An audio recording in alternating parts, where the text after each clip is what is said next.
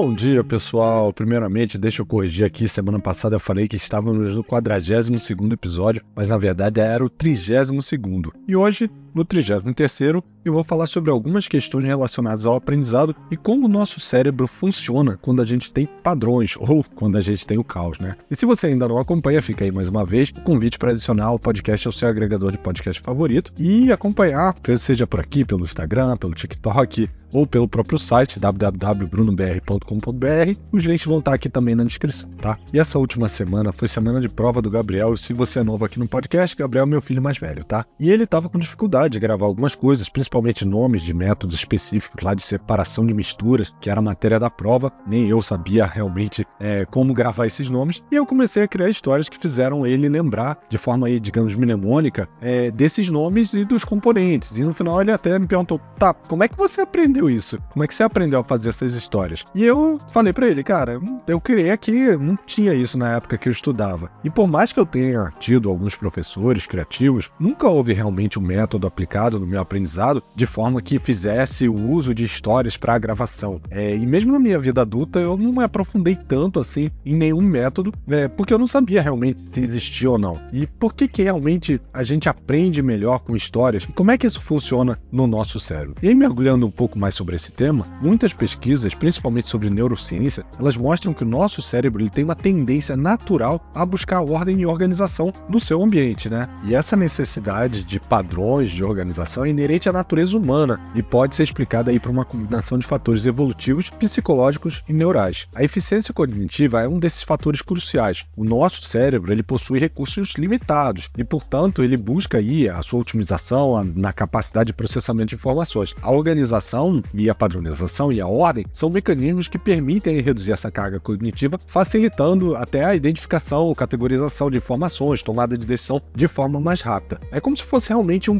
processador, né? O processador ele está ali, mas ele está limitado. Então, quando a gente usa de forma eficiente, é, com dados estruturados, ele vai funcionar muito melhor. Além disso, a preferência pela ordem ela também está enraizada aí desde os nossos ancestrais pré-históricos e durante a evolução humana, a sobrevivência e a segurança foram favorecidas em ambientes onde a gente tinha previsibilidade e organização. Essa capacidade de detectar padrões, de antecipar eventos, ela foi essencial para evitar alguns perigos e encontrar os recursos necessários para nossa sobrevivência. Assim, é natural que nosso cérebro esteja realmente programado para buscar e criar é, isso dentro do nosso dia a dia, dentro do nosso ambiente. Né? Um outro ponto é a estabilidade emocional, que também desempenha um papel é, fundamental nesse contexto. Ambientes caóticos eles podem gerar ali ansiedade, eles podem gerar estresse, enquanto ambientes mais organizados, eles tendem a promover uma sensação de maior controle, de estabilidade emocional. E essa ordem física e visual, ela pode ter sim um efeito positivo no nosso bem-estar, reduzindo esse estresse e promovendo uma sensação de calma. E do ponto de vista neurocientífico, no nosso cérebro, ele está organizado em redes neurais interconectadas. Não sei se vocês lembram aí do episódio que eu falei sobre inteligência artificial, eu também falei sobre essas redes neurais. E elas funcionam de maneira mais eficiente quando há sim uma estrutura. A desorganização e o caos, ela, é, eles interferem na comunicação efetiva entre essas redes do, do nosso cérebro, dificultando ali o processamento de informações, prejudicando também o desempenho cognitivo. E nesses contextos, é, poder usar uma história é, traz aí uma facilidade, porque a narrativa ela envolve elementos como personagens, enredo, conflito e resolução de conflitos, elementos que podem sim é, formar padrões que são familiares ao nosso cérebro. Então,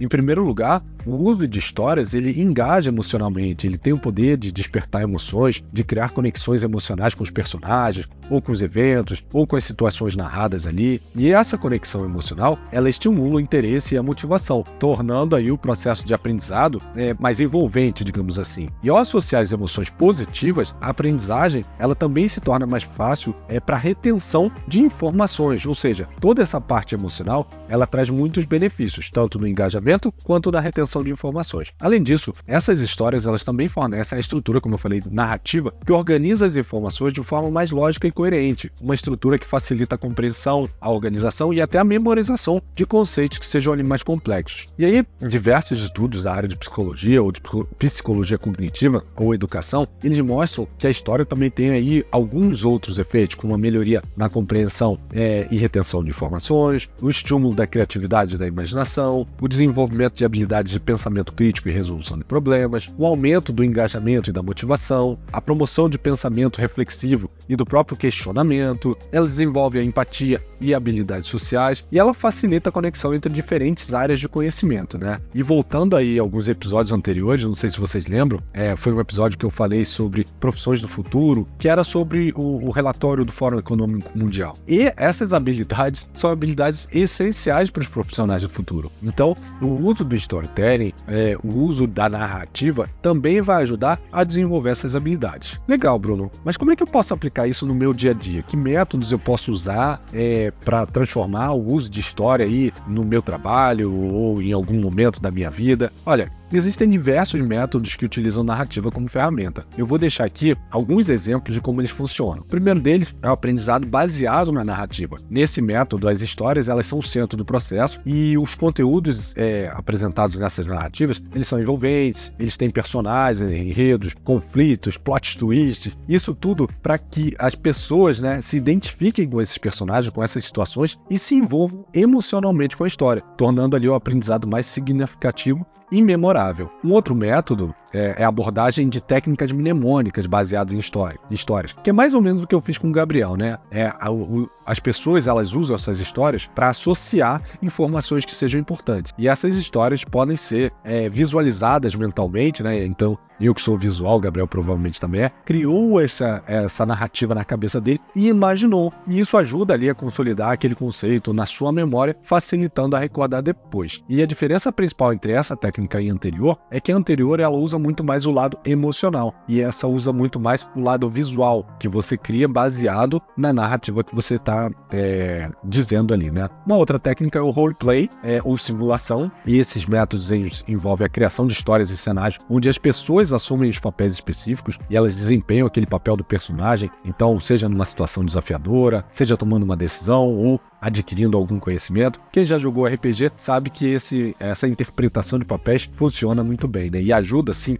a desenvolver a criatividade e a criar recordações, né? E essa abordagem, ela também promove ali uma aprendizagem ativa e prática, permitindo que as pessoas apliquem conceitos num contexto realista, né? E a última técnica é o uso de ilustrações e elementos visuais, é, que é a combinação da história com elementos visuais, com ilustrações, com gráficos, com diagramas, que podem ajudar ali na compreensão e até na retenção também dessas informações. Esses recursos visuais, eles ajudam a representar conceitos de forma mais atraente, né? Facilitando ali a assimilar a conexão com a narrativa. E existe até um método muito conhecido aí, chamado de visual thinking, que consiste em transmitir para algo visual, geralmente é um desenho, um fluxo, um conjunto de informações que está descrito ali no, no, no board, que visualmente facilita o entendimento daquele contexto. Então, quando você está participando de um congresso ou de um workshop e tem uma pessoa que está lendo um quadro e essa pessoa está começando a desenhar tudo o que está sendo falado, só que aí, obviamente, criando as conexões, é exatamente esse tipo de narrativa que ela está usando. Né? Ela está conectando a narrativa com informações que são visuais, que ajudam a pessoas que têm esse perfil né, a memorizarem e reterem melhor aquela informação. Então, esse foi o conteúdo de hoje, é, explicando um pouquinho aí como é que a gente pode usar é, essas técnicas para facilitar, para apoiar no nosso trabalho. Isso pode ser utilizado, por exemplo, quando você quer passar uma informação e às vezes não ser aquela apresentação de PowerPoint que está cheio de bullets e você vai falando sobre os bullets, mas que você traga aí um storytelling, que você use esse, esses conceitos, esses métodos para passar a informação e fazer com que as pessoas compreendam melhor é, e que elas também se engajem mais, estejam mais motivadas, estejam mais próximas. E se você gostou, curte, compartilha, não esquece de deixar o seu review, que assim esse conteúdo vai chegar para mais pessoas. A gente se vê semana que vem, pessoal. Um abraço e até lá. Tchau, tchau.